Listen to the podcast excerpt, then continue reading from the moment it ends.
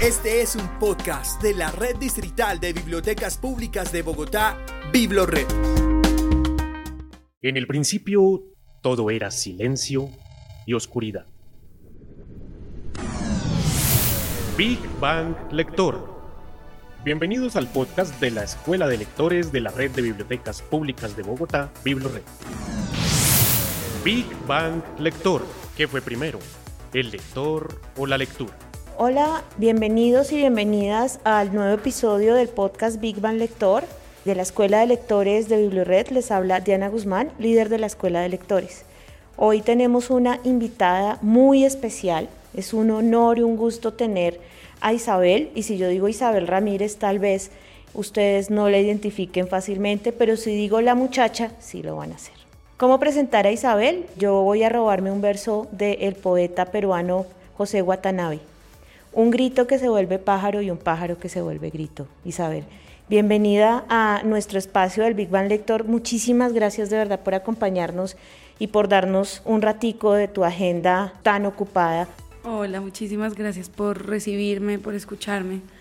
Ah, Isabel, muchas gracias. Pues Isabel, yo quiero empezar por preguntarte y porque tú nos cuentes cuál ha sido la historia de Isabel Lectora.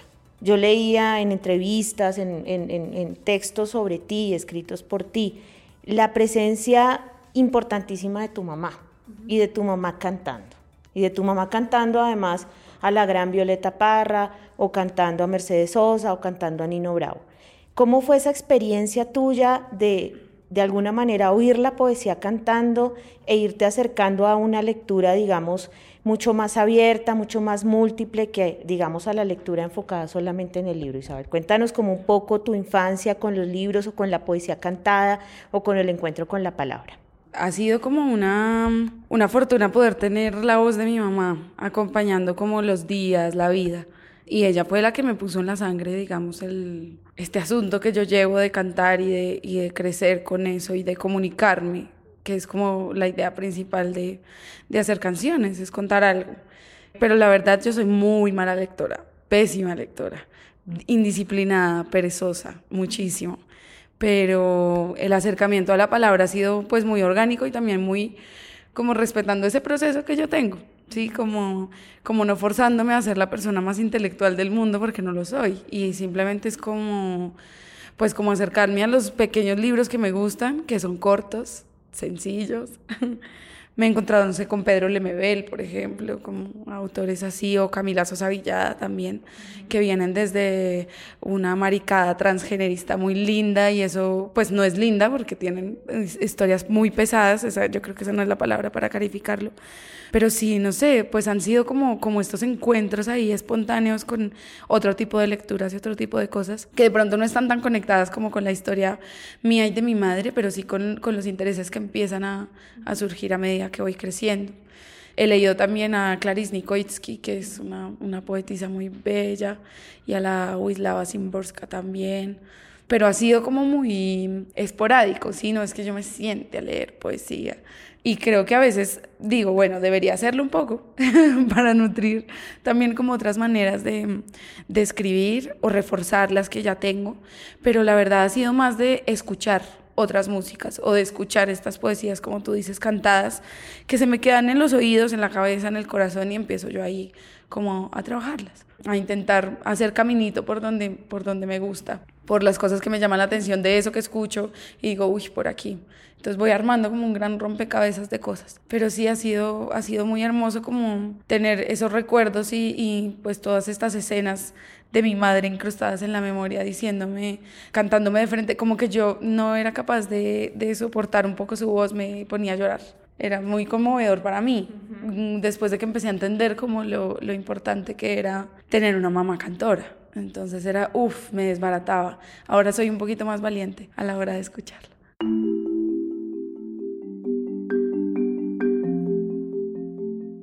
Bueno, Isabel, hay otro aspecto tuyo y que vamos a ir entrando un poco al libro, y es que también eres una ilustradora. Y de hecho el libro tiene tus ilustraciones. Hablemos un poco de ese proceso porque quiero de alguna manera enlazarlo con tus composiciones. Yo te confieso, yo te oí hace ya un buen rato. Y a mí, yo soy literata y profesora, y a mí me dejó absolutamente aterrada la capacidad de composición que tú tienes, el peso de la palabra que tienes. Es decir, si a mí me preguntan qué pienso de tu voz, de tus composiciones, diría que son contundentes y que son una suerte de viento fuerte que le pega uno en la cara.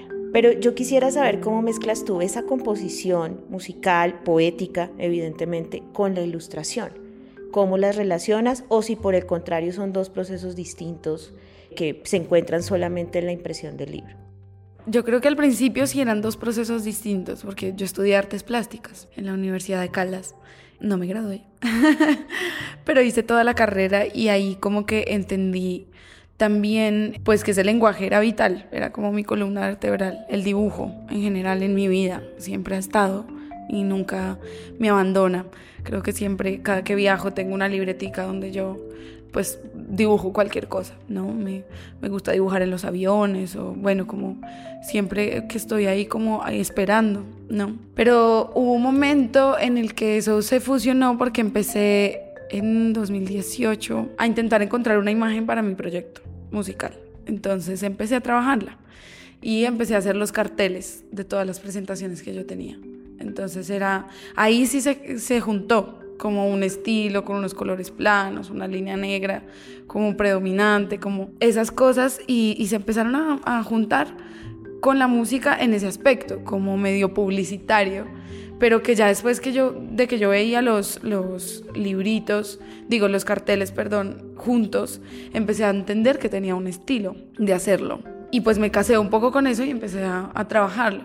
Ya no hago tanto los carteles de mis presentaciones, que me da un poco de pesar, pero ya a veces no hay tiempo. Pero sí he querido como trabajar en las visuales o, o meterme como en este mundo de nuevo. Lo que pasa es que hay que hacer un ejercicio eso, juicioso, como de, de sentarse a planear pero lo que, lo que ahora hago es como la merch hago la mercancía como con ilustraciones y la sacamos en serigrafía, hacemos tote bags, hacemos carteles, hago fanzines, como que todas esas cosas van llegando y están es complementando el proyecto, digamos que no hay una mezcla así como ultra cuidadosa de cantar dibujando. No sé, digamos en el caso particular del libro, fueron ilustraciones que yo saqué de muchas libretas que tenía guardadas, yo tengo todas mis libretas ahí con escritos, con cosas, escritos guardados y les entregué a, a Aleja de, de Cardumeniana una bolsa llena de, de cosas para que escanearan y, y ellas en medio de su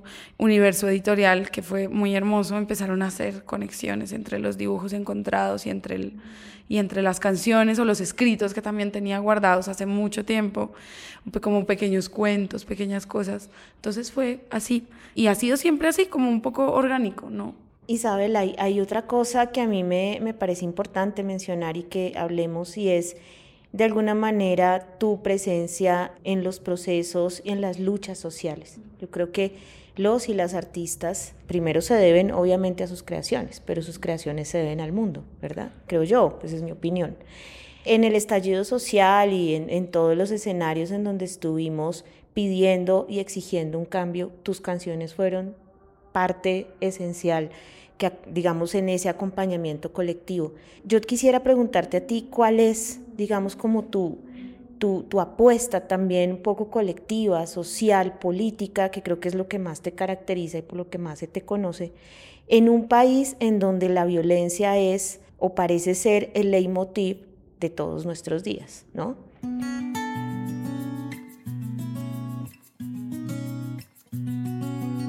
Pues ha sido un, un encuentro maravilloso, confrontador, triste, triste a morir, porque es como, digamos, ponerle un poco el dedo en la llaga a estas heridas que tenemos, no solo como colombianas, sino como latinoamericanas. Y hablo en, en femenino porque me gusta priorizarlo, pero pues estoy hablando de, de, todo el mundo en general. Y pues ha sido, ha sido hermoso, pero, pero ha sido una presión y una responsabilidad, ¿no? Como asumir la idea de entrar en espacios políticos, de tener una lucha también con pues con mis canciones, que es una lucha interna propia con la que otra gente se identifica, ¿no? Pero es un esfuerzo grande también por aprender yo mi realidad, por saber cómo me atraviesa y qué sucede después de que me atraviesa, que es como un ejercicio interno plenamente privado y plenamente íntimo que decido compartir y exponer y ahí es donde, donde sucede como el real ejercicio de, de resistencia, ¿no? Donde, donde sí hay unas identificaciones, donde la gente escucha atentamente y donde se abandera también de, de esas letras y hace que sean como la compañía de la marcha o de la olla comunitaria y eso, eso para mí es, me siento muy agradecida, es como una fortuna poder, poder estar ahí genuinamente sí, que la gente no sienta que es un ejercicio arbitrario o impostado, sino como, como algo que a mí me toca, que necesito decir y, y que lo toman también como suyo como de ellas, de ellos, de todos. Y pues nada, ha sido de, de verdad, de, vuelvo y reitero, como de, de, aprender, de aprender mucho, a tener este cuidado también, lo que te digo, con respecto a la responsabilidad de, de la palabra, ¿no? Que yo no puedo suponer cosas sobre el conflicto, yo tengo que hablar de cosas reales, ¿sí? Y, y, eso también me ha llevado a acompañar diferentes espacios, a poder hablar con las víctimas, a visitar procesos comunitarios, que es como ya un aspecto como más profundo que se sale del escenario y de la, de la poética de las canciones y un poco del espectáculo y, de, y del reconocimiento. Es una cosa muy profunda que, que quisiera que sucediera más. Y sé que es, es denso porque es, hay que comprometerse con ciertas vainas y, y digamos abandonarse un poco una para estar presente en otros procesos que social y políticamente son más importantes. Entonces, pues es como estar en eso, ¿sí? Hacer una permanente revisión de cómo una se siente también siendo parte de la lucha y de la resistencia, porque es una vaina que también agota agota bastante emocionalmente sobre todo y no hay una obligación de que tú siempre tengas que tener una posición sociopolítica sobre tu país o lo que estás haciendo. Es algo de interés, ¿no?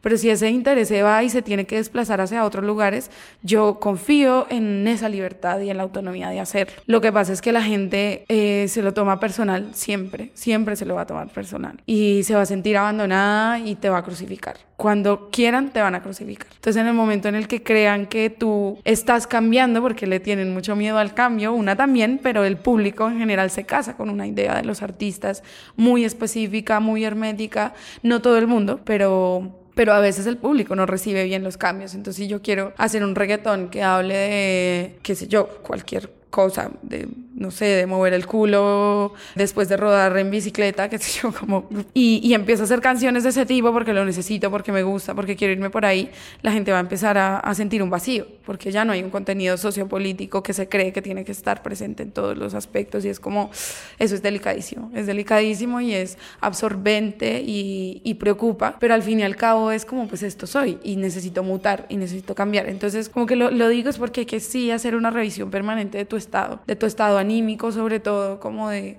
del ejercicio de hacer las canciones y de vivir de esto y para esto y decir, pues yo también soy autónoma y, hay cosas que se deben a esas responsabilidades que una tiene con las otras, los otros, les otros, pero una también se debe a sí misma todo el tiempo y se tiene que escuchar un montón. Entonces si hay un momento en el que una quiera transitar por otros lugares, bienvenido sea. Pero hasta ahora ha sido muy genuino de verdad como pues yo lo siento así de mi parte que es, es, una cosa que quiero hacer es una cosa que quiero profundizar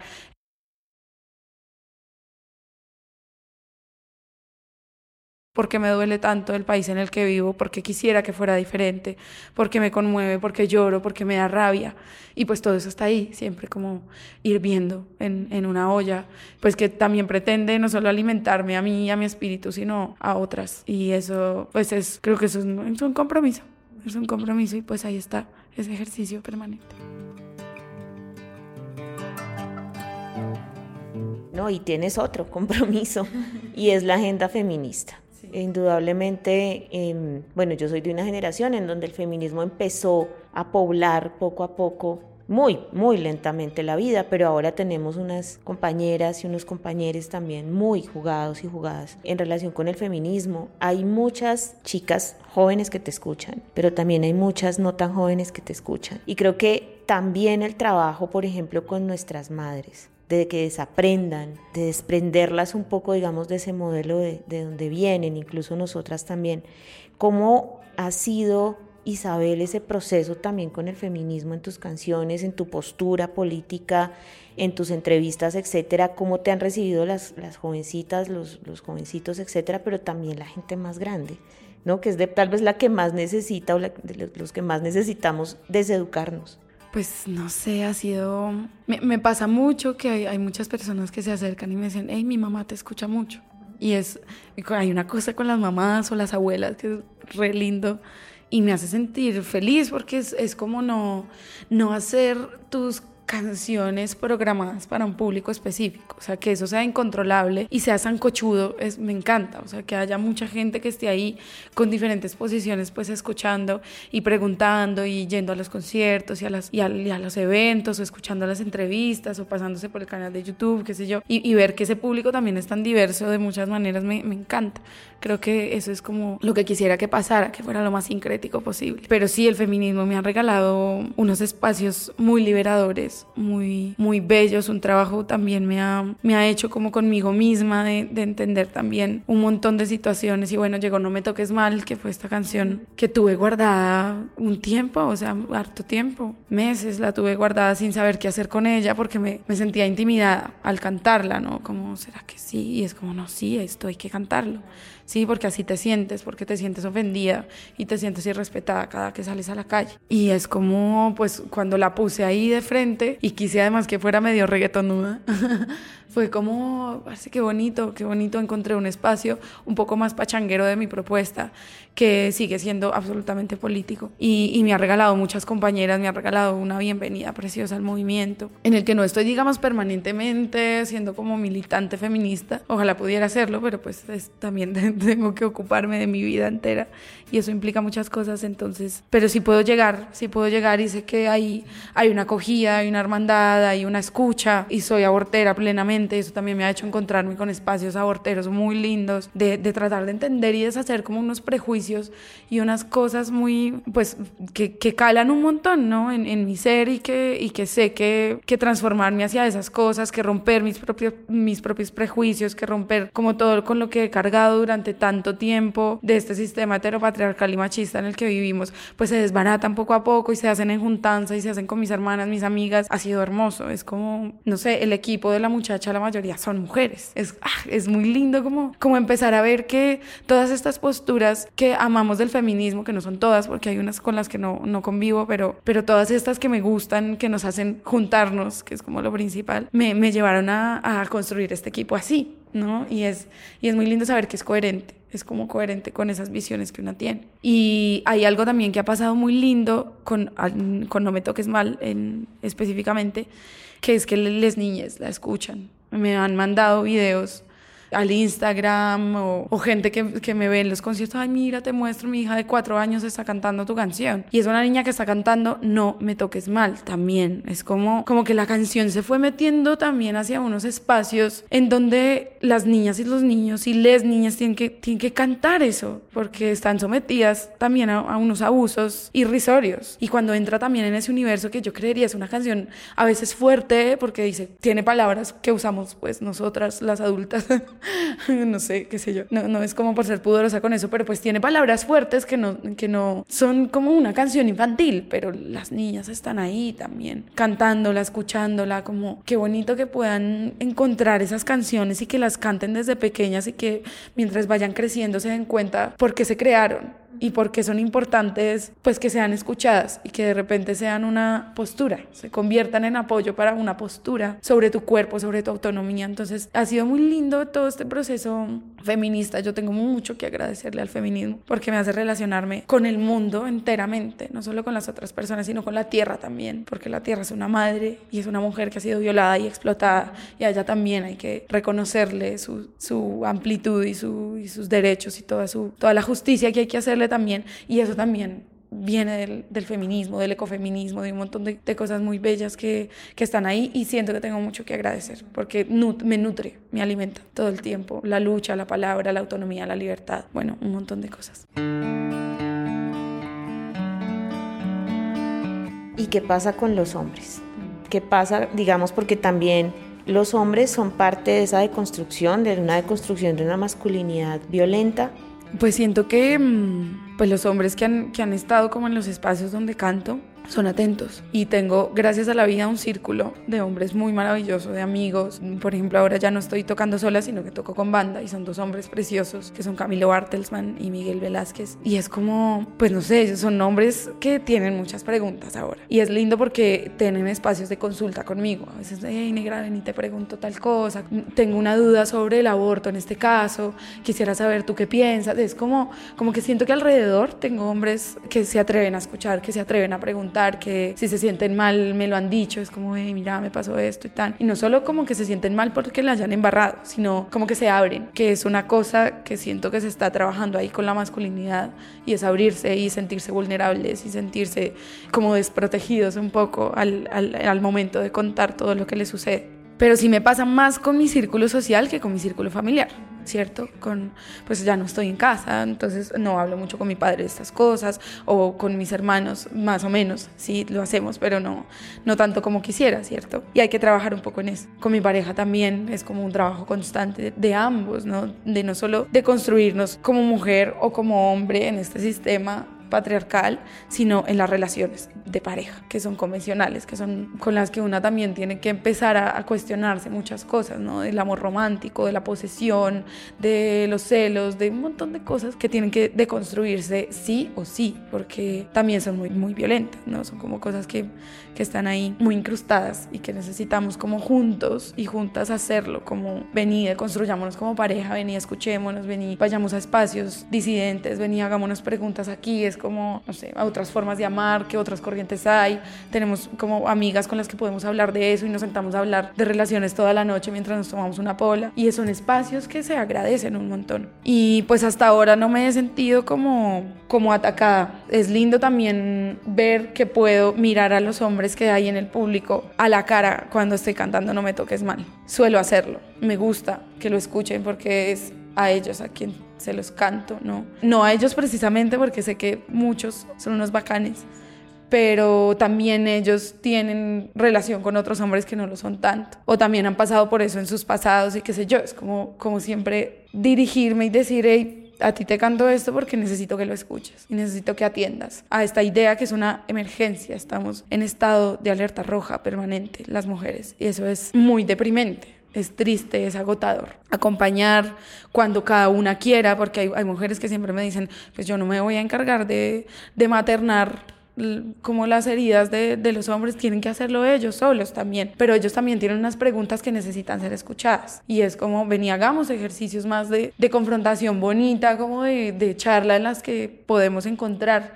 puntos en común. Y esto tiene que ser también como despacio, paulatino. O sea, uno no puede tampoco decirle a, a un man que cambie de la noche a la mañana. O sea, también hay muchas cosas que están ahí encapsuladas que, que poquito a poco se van a ir ablandando y van a ir saliendo. Pero sí, toca es un ejercicio conjunto, que me gusta mucho decir esto y es como que entendemos que tiene que ser más humano, o sea, se tiene que salir en algún momento del asunto del género, que también ha sido una invención social del ser humano, ¿sí? Que eso también nos tiene problemas, no solo a las mujeres y a los hombres, sino a las personas no binarias, a las disidencias de género, a los transfeminismos, a los lesbos, transfeminismos. Esto es, es muy hermoso ponerle nombres, es muy hermoso sentirse parte de alguna categoría, porque también es necesario, pero también nos ha segregado a unos niveles que es como ven, necesitamos hablar desde lo humano o sea, desde nuestros derechos humanos vitales, por ejemplo, ¿no? Que deberían corresponderle a, cada quien sin necesidad de saber si tiene un pene o una vagina o se hizo una mastectomía, ¿sabes? Es como, es una cosa humana que siempre siento yo que voy tirando para allá con mis creaciones feministas, con mis convenciones feministas también tiro hacia allá, como hacia lo plenamente humano, que es lo que me interesa.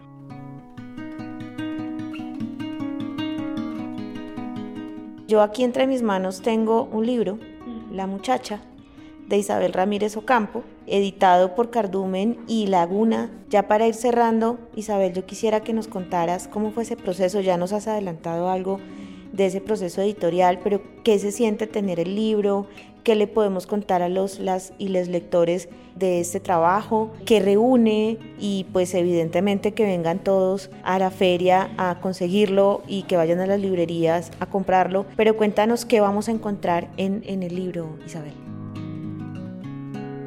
Es un collage, es una recopilación, es un como un conjunto de la mayoría de las canciones que he hecho. Y pues como contaba ahorita también tiene textos guardados de cuando estaba en la universidad que me gustaba también como empezar a, a de contar de alguna manera como lo que yo veía, porque me, pasa una cosa y es que yo me, cuando yo salgo a la calle se me quedan muchas imágenes o sonidos o frases de alguien, como que me vuelvo toda esponjita cuando estoy afuera. Y muchos de esos son como de viajes, entonces es lindo también como todas estas libretas donde hice mi primer diario de viaje cuando salí con la guitarra y la mochila, decir pues voy a cantar. Y ahí está todo, o sea, eso todo quedó registrado en una libreta. Desde el hotel en el que me quedaba, dibujé la llave, desde lo que me comía al desayuno, tomé fotos instantáneas porque me, conseguí una cámara y fue como bueno. Y les empecé a poner todas en las libretas. Entonces es como, no sé, como, como un juego, ¿sí? También es, es un juego bonito de intentar como reunir un poco lo que ha sido el universo creativo de la muchacha y me parece muy lindo como que, que no sea un ejercicio como de autoalabarse, sino de memoria y de historia propia. Sí, que eso, eso me parece importante, es como no, esto no se trata de decir, ay, hola, gorda, tengo un libro, no, sino como de, es un, es un diario. Entonces, pues sí, han sido como cosas que se han venido encontrando. Yo la verdad nunca pensé en, este, en que este proyecto fuera real en algún momento, o sea, pensé más en hacer un libro de dibujos, por ejemplo no solo, no solo como con la palabra, sino que fuera como de dibujos.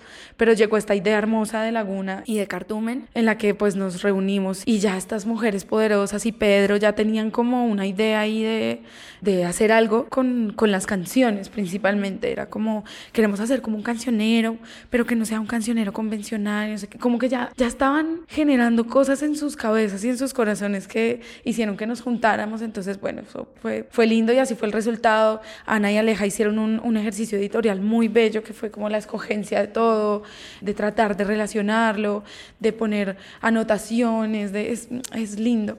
Pues bueno, me parece muy bello poder juntarse juntarse para sacar esto, sea lo que sea que genere, ¿no? Sea cual sea el resultado de, de esto, sea que se venda, no necesitas ser un bestseller de nada, es como simplemente es contándole a la gente qué es lo que pasa con la muchacha y qué es lo que pasa cuando, cuando se junta la idea de, de la creatividad y de, de, las ganas de hacer cosas en colectivo, ¿sí? Que siempre hay como una um, provocación, hay gente que, que te provoca. Entonces, pues nada, ahí, ahí está. Pues recordemos también que estamos en, en la vuelta, que es esta feria de editores independientes, que me parece muy importante saber que hay cosas en la periferia del mundo también de, de las grandes editoriales que están haciendo cosas muy increíbles y que vienen desde lo pequeño, desde lo alternativo, desde lo abstracto, desde lo diferente. Sí, estamos en un escenario de la resistencia en la feria. Yo voy a, cerrar esta maravillosa conversación con el colofón del libro. Este libro se cantó mucho antes de ser escrito y fue dictado en voz alta por voces amigas. Fue impreso mientras el sol transitaba la constelación de Escorpio y la luna estaba en Virgo. Creo que es una invitación muy bella para, para no solamente escuchar a Isabel, a la muchacha, sino también para leerla y para leerla en sus imágenes también. Isabel, muchísimas gracias, de verdad fue una conversación muy bella y yo sé que las personas que escuchan este podcast, que afortunadamente son muchas, van a disfrutarlo y lo van a agradecer mucho. Isabel, muchísimas gracias, mucha suerte con todo lo que hagas, mucha luz en ese camino y seguro que que bueno, las letras y el arte siempre lo llevan a uno a una felicidad clandestina, como diría Clarice Lispector. Entonces, muchísimas gracias Isabel. Muchísimas gracias a ustedes y bueno, mantengámonos conectadas y conectados y conectadas para seguirnos escuchando. Bueno, muchas gracias a todos y a todas por escucharnos. Este fue el Big Bang Lector, el podcast de la Escuela de Lectores de Bibliored. Les habló Diana Guzmán.